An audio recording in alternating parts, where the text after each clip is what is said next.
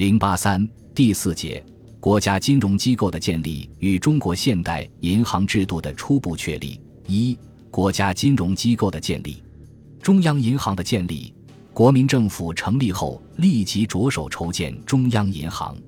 一九二七年十月二十五日制定《中央银行条例》十九条，规定中央银行为特许国家银行，在国内为最高之金融机关，由国家集资经营之。并设筹备处于上海。一九二八年十月八日，《中央银行条例》经国府修订为二十条，并由国民政府拨给资本二千万元，于十一月一日成立，总行设于上海，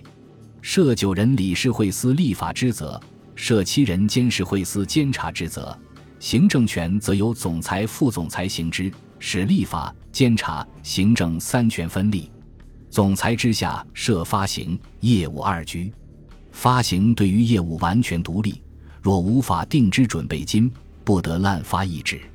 第一任总裁由财政部长宋子文兼任。按照《中央银行条例》规定，国民政府授予中央银行的特权主要有四项：一对换券条例发行兑换券、纸币、国币之铸造及发行，办理国库事务。募集内外公债及办理其他事宜。宋子文在发表就职演说时说：“国民政府设立中央银行，不是以筹款和盈利为目的，而是为了统一国家金融。它的业务方针有三：一为统一国家之币制；二为统一国家之金库；三为调剂国内之金融。中央银行与财政部是平行关系。”宋子文是以行政院副院长兼财政部长的身份，又兼任中央银行总裁，可见中央银行所处地位的重要性。有人回顾中央银行开幕典礼情景时说：“宋母宋老太太满面春风，一手扶着大女儿宋霭龄，一手搀着小女儿宋美龄，后面紧跟着儿媳张乐怡。刚参观过大女婿实业部长孔祥熙在上海南市举办的国货展览会。”又前来参观小女婿蒋介石寿印，大儿子出任总裁的中央银行开幕典礼礼品展览。从这些典型的画面里，不难看出蒋、宋、孔三大家族的显赫地位和得意神情。中央银行成立以后，利用它代理国库、经办公债、控制外汇和黄金等特权，逐步开展业务，增强实力，加强自己的基础。但中央银行的实力是远不及中国交通两行的，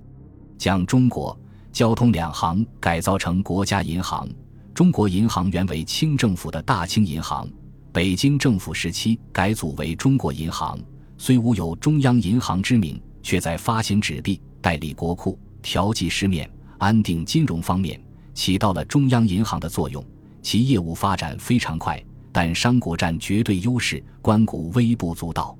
宋子文出任财长后，曾设想将中国银行改组成完全由政府控制的国家银行，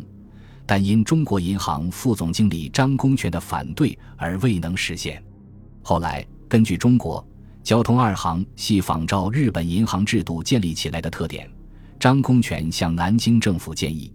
应仿照日本的日本银行。横滨正金银行及日本兴业银行三行鼎立的制度，另组一个完全属于政府的国家银行，于是才有中央银行之设。因此，中央银行建立起来后，对中国交通二行的改造是必然的。政府对中国交通二行的改造步骤，大致上采用的是先渗透再控制的办法。所谓渗透，就是在中国。交通二行中强行加入官股，改变其纯死股的成分。中国银行有资本两千万元。一九二八年，南京政府将该行总管理处由北京迁往上海时级，修改其银行条例，将资本额定为两千五百万元。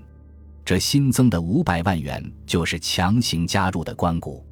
同年，南京政府将交通银行总行由北京迁往上海时。又使用同样的办法，即颁布该行条例，规定其资本额为一千二百万元。交行资本原为一千万元，新增的二百万元便是官股。实际上，南京政府口头上虽说要加入交行官股两成，而实际上只交资本一成，即一百万元。由于中央银行的设立，中国交通二行在北京政府统治时期曾经享有的代理国库的特权被取消了。经过这一步改造，南京政府的国家资本就渗透到了这两家银行。南京政府又将中国银行改组成特许的国际汇兑银行，其业务是：一、经理政府发行海外公债及还本付息事宜；二、经理政府存在国外之各项公款及收付事宜；三、发展及扶植海外贸易事宜；四、代理一部分国库事宜，并仍有发行兑换券之特权。此外，并经理国内外汇兑及货物押汇。商业期票及汇票贴现，由临时股东会选张公权为总经理，由国府任命李明为董事长。同时，将交通银行改组为政府特许发展全国实业之银行，由胡祖同任总经理。其业务是：一、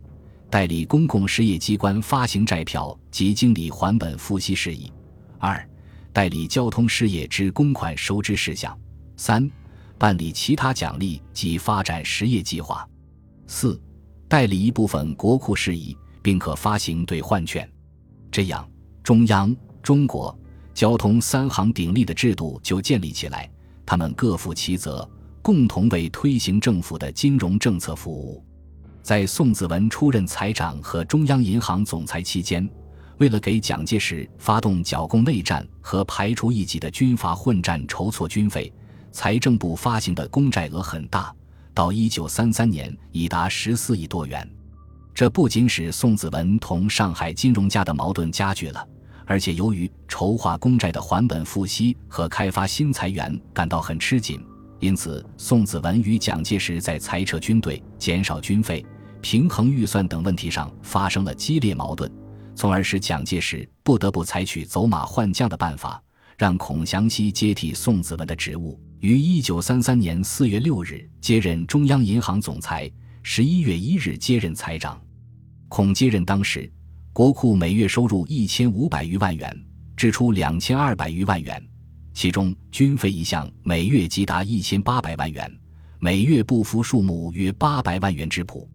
库存仅有现金三百余万元及尚未发行的公债库券两千七百余万元，黄金外汇全无。即使两千七百余万元的公债能全部顺利发行，也不过维持三个月的开支而已。宋子文认为，三个月之后，国民政府的财政就要垮得一塌糊涂，不可收拾。孔就是在这样窘迫的境况下受命的。为了挽救南京政府财政窘迫危机的局面，孔于蒋、宋在武汉开会密商，决定对中交两行进行第二步改造。这就是增资改组，提高中央银行地位。本集播放完毕，感谢您的收听，喜欢请订阅加关注，主页有更多精彩内容。